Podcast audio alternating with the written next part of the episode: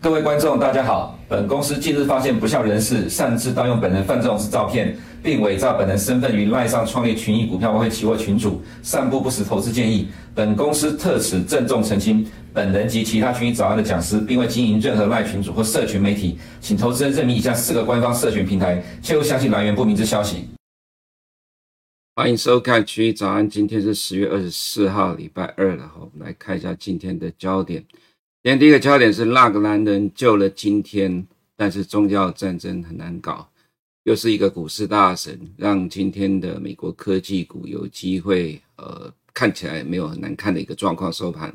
不过这等一下还是要深入探讨了哈，因为宗教战争很难搞，这当然是指的大家都知道了，从十月七号开始以来的以哈战争。那么一直演变到呃目前为止，上礼拜周末，呃欧美股市大跌，主要就是提前预期的周末以色列会开始对于加沙进行全面性的地面攻击。我看起来到今天为止并没有，但实际上以色列军队已经进入加沙里面了，只是所谓的全面攻击是没有展开，有零星的攻击啊。那么市场现在也在等待呃这个战况进一步的发展，那么也担心状况越来越差哦，所以。虽然说在上个礼拜的下半周连续的重挫，直接先反映了这样的一个又暂时扩大的预期哦。不过现在就是要先再来等，呃，接下来的战事的演变。所以今天凌晨也只有美国大型科技股有明显的反弹而已。那么再来就是破底再破底，神仙也难救了。这个我们指的是对岸中国的市场。其实我们早在二零二一年了哈，呃，在农历年之后就对这个市场看得比较保守，一直到现在早就超过两年的时间了。呃，甚至可能要即将进入第三年，仍然没有改变。呃，我们长期看的比较保守的一个情况。那么这个状况呢，等一下会再做个说明。其实我在节目中曾经提过了哈，如果你要找一个方向很顺的一个市场，这个市场大概是少数你可以看得到的。即使在今年整个上半年，欧美股市、全球股市大涨的这个过程当中，这个市场几乎是动不了，顶多就是小幅跟着反弹而已。可是，一到了下半年，别人跌，它也跟着跌；涨的时候涨不动，跌的时候跌翻天。这个当然，如果说你是一个多样化的操作者来讲的话，这里会是一个很顺的市场。来看一下今天的焦点，到底是哪个男人救了今天的美国金融市场？说救归救了，也底就是短期的影响了。哈，我们先看一下今天凌晨的一个动态。那么 NDX 呢，跟美国的十年公债殖率的走势。哈，那么在下面这条是美国的纳斯达一百期货的走势，上面这条是美国十年公债殖利率。那么大概在昨天晚上九点多的时候吧，Bill Ackman 这个美国的股市大神被操被被称作 Baby Buffett，当然因为他在这么多年来操作一直都还蛮精准的了哈，所以他的动作举动都会影响市场。那么美国的这些投资人啊，大咖投资人在 Twitter 上或 X 上呃不动辄放话，这其实都呃没有不会被美国的证管会呃去呃说他是企图影响市场，尤其是在盘中。那么这 Bill Ackman 呢，在盘中发表这样的一个推文之后，就造成了十年公债殖利率急转直下，那么也带动的美国的大型科技股从低档开始一路的急速反弹，到今天凌晨收盘，NDX 小涨，虽然呃道琼 S&P 500都跌的，你就可以看到 Bill Ackman 对市场的影响力，他就是一个很典型的 KOL，呃市场的关键意见领袖了哈。那么他的一举一动，呃这呃对市场产呃产生很大的影响。那当然，我们觉得这就是短期对市场的正面的帮助。如果如果他的看法能够形成市场慢慢未来的预期的话，他当然会对大型科技股会比较有正面的帮助。我们接着往下看哈，我们来看一下十年公债殖率的走势，来探讨一下。因为毕竟有关十年公债殖利率，呃，这一波的上涨有很多各式各样的说法。那么，呃，近期 Fed 的官员呢，哈，有呃，好像是 Lori Logan 吧，提到说。呃，近期呃，这个美国十年公债殖利率大幅度的上升，有主要的原因是来自于期限溢价 （term premium）。那么大家现在可能我再看一下过去的一周多的时间，市场上几乎完全一面倒的跟进呃 Fed 的说法，说是因为期限溢价带动了十年公债殖利率上涨。这么说好了，我个人在观察这么长期的时间来讲，我仍然把它当做在反映经济数据，也就是经济基本面了哈。那么我会用 higher for longer 这个部分来解读。当然，今天 Bill Ackman 跟 Bill Gross 的这个做呃这个看法呢，他暂时稍微的去阻挡了这个所谓的 higher for longer。等一下我们再做说明。我们先看十年公债殖率，我们提到的是经济数据仍然是债券殖率上涨的主因了哈。这个主因意思就是说，随着每个月所公布的前一个月经济数据，你看到的是美国经济状况好到爆。那么这么好的情况之下呢，呃，原本一般市场认为美国经济第三季就会趋缓，因为第二季较第一季成长，第三季要在第二季较第二季大幅成长，几率已经不高了。结果没想到，美国经济成长率在这个礼拜要公布，预期四点三。那么远比第二季的二点三还要来得更大幅度的成长哦，那么将近一倍，那么这个状况在历史上也很少见的，尤其在高利率环境之下，美国人还是积极不断的消费，所以我们看到在呃今年下半年第三季以来的这个状况哈，美国十年公债殖利率上涨到底发生了什么事？几个关键的长红棒其实都只有重要经济数据。比如说在，呃六月中的呃某一呃六月下旬的某一个礼拜四啦，这个是首次申请失业救济人数，到了七月初的 ADP 远高于市场预期两倍，所以带动殖利率上涨。那么来到了七月下旬之后，开始一路上涨，来到八月上旬呢，公布的七月的 CPI。其实我们之前曾经提过哈，根据所谓的 Traded Inflation Swap，美国七月八月份的 CPI 会反弹，就会再掉下来，然后一路的掉到二零二四年底。那么从近期油价的反弹来讲，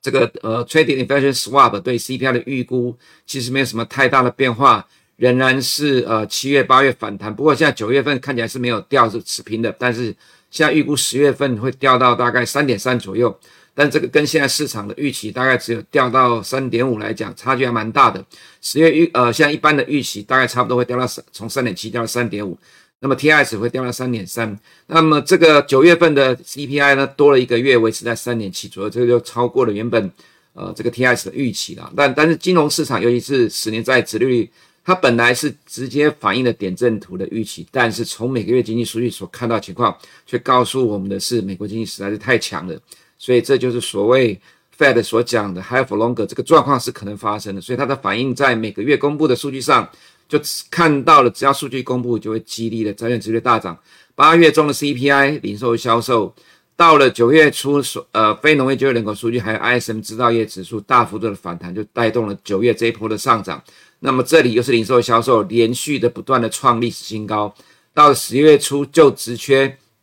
稍微的高于市场预期，殖利率又大涨。非农业就业人口数据大幅高于市场预期，不过就职员这里先反映了，结果跌下来之后。又因为 CPI，呃，CPI 的状况来得更长红棒，在这里又是零售销售创新高，所以你看，从七月到十月份驱动殖利率上涨的，其实全部都是经济数据。如果硬要去讲上涨理由，我会说是市场的预期错了。这个预期指的是美国经济第三季会呃比第二季下滑，第四季再趋缓。其实这最早是当初 Bloomberg 的预期，但是因为 Bloomberg 对市场影响力很大。所以呢，呃，Bloomberg 这样的预期当然显然就是错的。其实从第二季之后，Bloomberg 对美国经济预测就一直是错的。他一直认为第二季会是往下走的，呃，美国失业率会上升，结果美国失业率没有上升，反而就人数一直不断的成长。那么一直到现在第四季，呃布鲁姆还是认为呃美国经济会衰退。啊、其实从第二季到现在为止，他已经一直喊，呃，下一季都会衰退，但是一直没有出现。所以也就是说，我要我的看法是，这里当然就是市场预期的调整。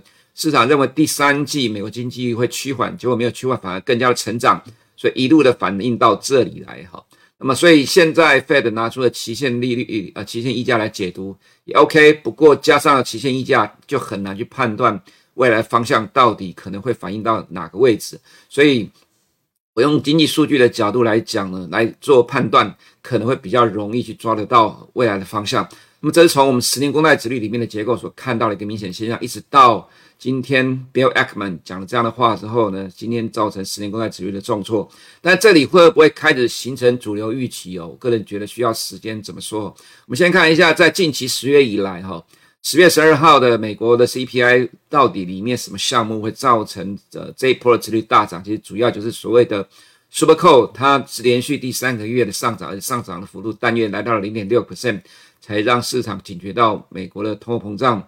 这个部分看起来，呃，幅度上应该可能暂时压不下来。不过，呃，我还是这样讲，其实从呃现在市场预估的 model 来讲，你大概没有看到有任何一个 model 是认为从现在开始一路往上走的，几乎全部的都是预估往下走。那么，呃，我们常常在讲，这个金融市场，美国金融市场已经发展了超过一百年了，各式各样的预测你都可以在市场上找得到，除非整个市场全部都错的了哈，不然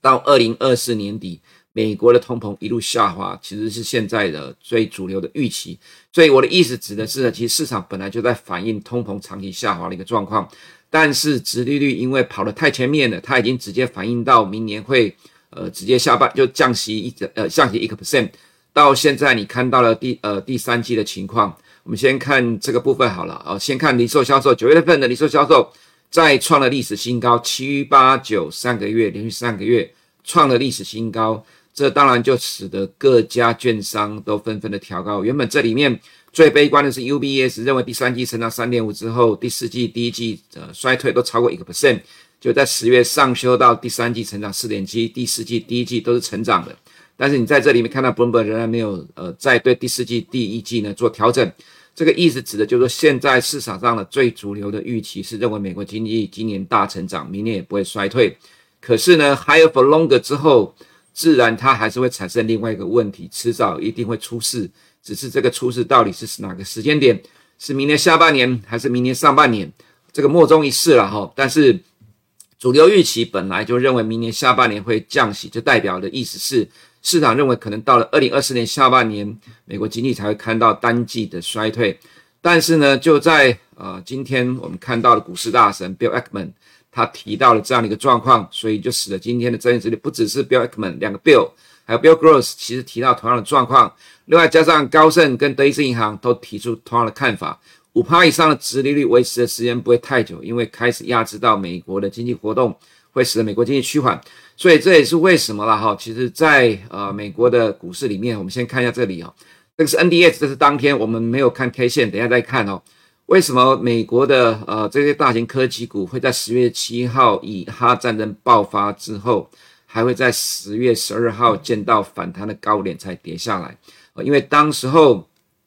市场还当然不认为说这个以哈战争会维持太久，当然这随着时间状况演变而改变的一个这样的一个动态，这是第一个。第二个，你可以从盘面上所呈现出来情况。它的呃这个行为模式仍然是经济数据的坏消息，是市场的好消息；经济数据的好消息是市场的坏消息。也就是说，其实如果从这个角度来看的话，其实市场仍然期待，呃，最快第四季美国经济就会降温，或者是美国第一季的经济成长率会降温，都会有这样的期待，所以才会使得美国科技股的走势一直维持强势不坠。但是呢，也看到，因为第三季数据真的太强了，所以你看到大部分的券商都调高了今年的经济成长率。那么现在大概只有 Bloomberg 是这样的看法，所以也就是说，现在这市场不同的预期之间在交战。那么其实这样的一个情况哈，我们在节目中说了很多次，就要看最终是哪个预期在胜出啦。但是很显然的是，这个现在仍然是市场的主流预期。而 Bloomberg 这个预期，因为它今年以来就一直错，所以也不太会成为是主市场的主流预期的。不过大神出来喊话呢，就会让市场开始担心这个部分。那它会成为主流预期的话，就要看进入十一月之后，呃，看到了十月经济数据是不是如 Bloomberg 所预期的明显的降温。不管在失业率、零售销售等等，都是如果十一、十二月看到的美国经济数据都明显降温的话，它就有可能会推高，呃呃，就是把这个降息预期提前往今呃明年六月再往前提，它才会对于。大型科技股更加有利，所以现在的是预期交战的过程了哈。那当然，我们在看到就是说如何去判断这个十年公债殖率的动态。所以我刚才提到说，如果你把期限溢价拿来加进来解释这一波的上涨，你就很难去预测、判断十年公债殖利率未来的这样的一个呃满足市场预期到底会在什么地方。因为毕竟期限溢价没有人说得准了哈。那么在 Bloomberg 自己的研究里面提到说，这一波的。因为期限溢价带来的十年公债殖率上涨，相当于 Fed 升息的零点五个 percent，也就是两码。这个怎么定的？你看它的模型，那你要看得懂才有用。看大部分人都看不懂，我也看不懂了哈。那我的意思指的就是说，从简单的方法来看，其实就是用点阵图的角度。虽然点阵图从事后来看，呃，二零一二年开始推出点阵图之后，事后来看基本上点阵图都不准。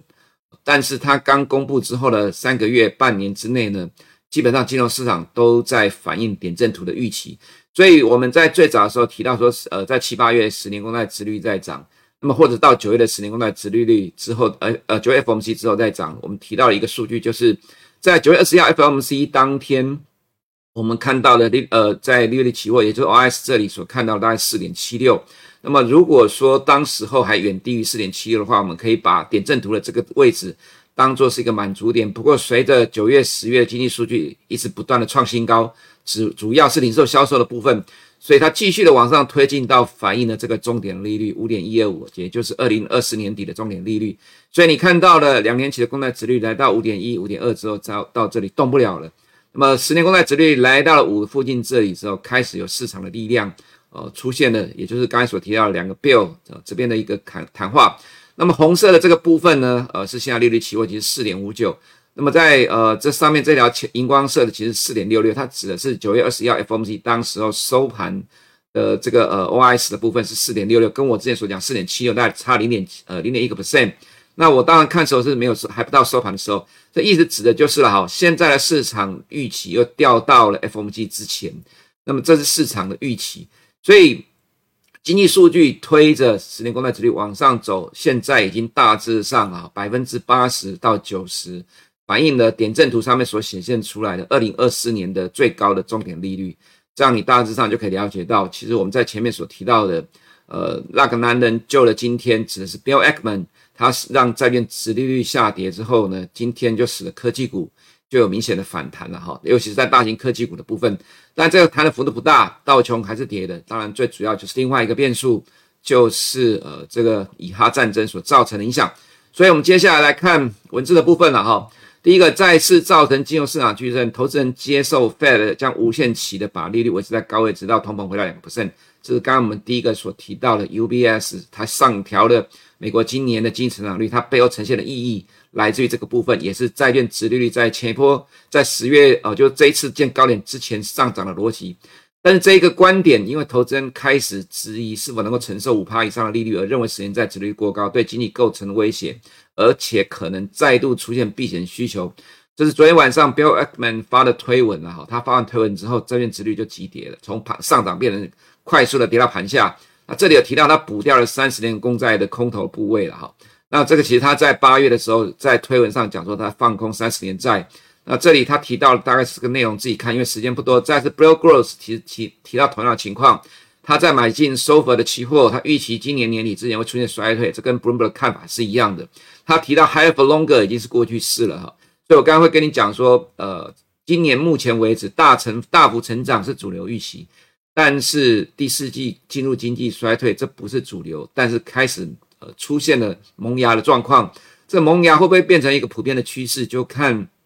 接下来十一、十二月你看到的公布经济数据有没有较前两个月大幅度的下滑。如果是这样的预期，就会开始不断的升高，那么它就会压抑着十年公债殖率的涨势了哈。那么再来就是我刚才提到高盛跟德意志银行，其实都提到类似同样的看法。其实之前摩根士丹利也提到类似的看法了哈。那么再来就是影响欧美市场，尤其在上个礼拜快速重挫的主要关键。那么到今天早上呢，呃，以色列还没有全面的对加沙发动地面战，人质跟真主党可能参战的因素，迫使以色列再三衡量发大加沙呃发动加沙地面进攻的行动。这么讲好了哈，其实为什么在上周五的时候，我们看到了几个动态，也就是说，美国在不管伊拉克或叙利亚的基地都受到了攻击，当然这都是民兵的攻击，不是国家的攻击。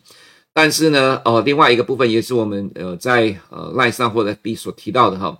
呃，你可以看到美国的呃地中在地中海东岸的两艘美国航母摆在那里，可是仍然会有从也门发射的中程导弹跟无人机哦呃冲向以色列，被美国的军舰拦下来。他告诉你的意思是，美国在这摆了很大的阵仗，要吓阻其他的中东国家加入战局。但是呢，呃，这个看起来就已经真的就是所谓的宗教战争了。这宗教战争的本质呢，其实对于这些中东国家来讲，并不怕，并不怕美国摆在那里的架势了哈。意思也就是说，这一次的美国挺以色列，反而团结了中东伊斯兰世界，也引发了欧美反犹太主义，所以使得欧洲各国，主要是法国哈。然，你可以看到近期由法国带动造成的欧股大跌，也造成上个礼拜的下半周三四五三天，呃，美股的重挫，就是跟着欧洲市场的下跌。所以它其实最主要反映的还是来自于呃战争所引发的后续的连锁效应。这也就是我们要讲的，现在呃上个礼拜下半周先反映的呃可能发生的地面战之后，到目前为止没有发生，可是它也没有办法大幅度的反弹，因为。以色列要全面的进攻加沙，这个不会改变的。那只是规模的大跟小而已，以及接下来到底其他的势中东势力到底会不会加入战局，这才市场最真正呃关心的地方。如果真的发生了往不好的地方演变，那么自然对于金融市场还是会有压力的，所以我们才会提到说第二个因素这个部分来讲的话，才是真正去影响到终极趋势的关键。既然美国团结了中东伊斯兰国家。那么美国自己也加入这个战局，所以你才会看到昨天还是前天吧，布林肯说，如果这一次呃以色列进攻加沙之后会引发整个中东，把美国也当成目标，那么美国已经做好了准备。你看到这里就要知道说，这后面代表意义其实就是宗教战争嘛。那么这种情况之下，就会使得这一次的。以哈战争真的比较不难，呃，真真的比较难解决了哈。相较于呃过呃呃，在这个过去二十年的这个战争来看，真的很困难啊。那么这困难情况之下，就会使得金融市场动荡拖了比较久。那么再就有一大堆的经济数据，就自己参考，因为已经呃八点二十一分了，没有太多的时间。所以我们看到黄金哦，虽然短期大幅度的上涨，但是有没有明显下跌的情况？但美国的原油，我强调是美国原油，它可能不是一个很好去衡量。以哈战争的指标哈，因为呃，现在美国国内的需求持续的下滑，产量持续的上升，这我们之前有提过了。而且美国你看到它的汽油价格从九月下旬之后就一路跌到现在，这代表的是说美国国内的需求不好。所以一旦现在的地面战还没开始真的进行呢，还有其他的中东其他国家没有加入战局，原油就有比较大的明显的下跌。那么这个其实跟呃战事发生初期的时候，十月七号爆发。十月十二号，呃，纳斯达反弹到呃这个相对的高点才跌下来，一样的情况。当时有人说，为什么发生了这样的一个恐攻？结果股市还会涨，油价还会跌啊？当然，其实因为第一个，呃，这两个不是产油国，那它也没有发生在美国本土。那么现在这个状况呢？呃，美国原油它当然反映美国国内的需求。所以美国原油不是一个很好的参考指标了哈，这就给投资人做个参考吧。那么其他的部分呢，就很快说了哈，因为时间也不够，所以我们看到今天早上这里来到了十点五六。那么在呃十年公债殖率跟呃美国整体殖利率的角度来讲，看起来就会呃在在这个名人效应之下，就会开始进入了高档震荡的情况。那么相较于美元的部分呢，其实我们之前有提到，在这里呃十年债殖率不断的上涨创新高，但是已经带不动美元了，所以你要去留意。呃，美元看起来可能会有一些变化了哈，那么看起来暂时就是区间震荡的情况。那么在这个礼拜四有 ECB 的会议，市场都在传这呃这次 ECB 会调高利率，当然也有可能是最后一次，所以它带动了欧元有短期的反弹，那美元也因为这样而跌下来。但整体来看，呃，就像我们刚才所讲到，如果十年公债殖率已经没有办法再带动美元的话，那你就要留意去年十月是不是类似的状况会在近期的重演。那么在欧洲市场的部分。呃，就如同我们在上周所提到，中国的经济疲弱，加欧洲的反犹太主义、理性恐攻不断冲击欧洲社会的经济。我要加一个社会了哈，因为你可以看到，在上周法国很多机场接到恐怖攻击的警告，虽然最终证明没有，但这已经造成法国大乱了。也是因为这样的关系，所以才会上个礼拜在下半周的时候，欧洲股市尤其由法国带动大跌。那么最终造成了其他的欧洲股市全面一起跟着跌，所以也使得美股也跟着跌。那么本周就是几个大型的科技股，这当然非常重要，因为今天早上呃 NDX 能够收小涨，就是大型科技股上涨带动的结果。因为这个礼拜都有重要财报，那么如果这些公司的财报好的没有办法带动上涨的话，那自然可能状况就会变得更糟，这可能投资人需要去留意这个情况。最好的状况是财报好要能够反映的哈。那如果说利多能够反映在呃他们自己的动态上，那当然对市场的心情会比较舒缓。不过重点你还是要看现在中东的战局到底有没有扩大哦，这才是真正最重要的关键。那么道琼收盘是创了波段新低，SNP 500收盘创了波段新低。那么看到我们看 N D S 对十年国债殖率走势，从十九号。抛了谈话之后拉起来，那么就使得 N D S 跌下来，它还是跟殖利率反向。二十号呢同步跌，呃，这是殖利率下跌，这是因为避险的关系。那么 N D S 跟着跌，这变成同向在走了。到了二十三号又变成反向了，其实它一直在不断的交织的演出。那么目前这个状况，呃，出现了名人的效应，我觉得对于大型科技股短期来看是好现象，但是整个趋势的发展。呃就是我刚刚这里所提到的，十月七号战争爆发，才继续涨到十月十二号，才因为局势的演变而掉下来。那么这个掉下来，接下来仍然要看以哈战争的局势演变。如果本周财报最好要带得动了哈，带得动就是正常的，如果带不动，那就投资人就比较保守了。FNG 今天能够涨了一点二十 percent，是 NDX 能够小涨的关键了哈，所以还是大型科技股是最重要的观察的指标。那么其他科技股都要等待本周的财报。那么回到亚洲市场动态的部分呢，啊，日本就自然会跟着欧美市场动态来走，就全部都被以哈战争在引导了哈，所以投资人要密切的关注以哈战争动态。那么中国的部分呢？呃，富士康被查税，另外全球广告巨头 WPP 高管被抓起来。那么七月一号新版的反间谍法生效，加速了外资逃离中国。另外一个是中国主权财富基金中央汇金在昨天买入 ETF，显然是为了提振股市了哈。那么另外一个就是我们看到中银证券的这个经济学家管涛接受采访，他提到了一些看法。这个看法其实就是我很呃很常在节目中所提到的。外资一直在不断的卖超 A 股，虽然外资占台占 A 股的市值不高，低于四个 percent，可是内资看到外资在卖，他就跟着卖，因为他们提到一个很有趣的事实。等下我们先看一下呃文字的部分啊，这里提到呃就是人民币在近期也贬值，也是因为呃内外资的资金不断的流出的状况。我们先看到这里了哈，A 股股民认为外国投资人掌握更多有效的讯息，而无视国内政策跟数据的利好。当陆股通流出的时候，就抄作业跟着跑，外资流出成为 A 股持续下跌的主因，看到了吗？这是在 Bloomberg 早上的解盘，我们看到这个其实跟我们长期所讲的一样，外资一直在卖超，内资就跟着卖，他也不管你到底经济数据好不好，因为他们觉得外资掌握了更精准的消息。这就是我们常常在讲的，中国的经济数据水分很多，呃，你在呃中国国内的股市媒体上其实都是好消息，没有坏消息，可是，在 Bloomberg 上面看到的是一堆的坏消息。所以很多人在讲，Bloomberg 上面讲的是真的，中国的券商讲媒体讲的是假的。那基基本上，这个呃，从二零一八年贸易战以来了哈，我们长期观察那么久，就是 Bloomberg 上面的新闻基本上就几乎在完全主导的香港跟 A 股的走势，一直都是如此，到目前为止都没有改变。所以到现在这个状况，你就会看到人民币持续的外逃外流，哦，这是中国的呃这个资金流向的动态。那这就使得沪深三百指数持续的破底了哈。其实这种呃往下一路不断急杀的状况是很容易反弹的，可是它根本连弹都不弹，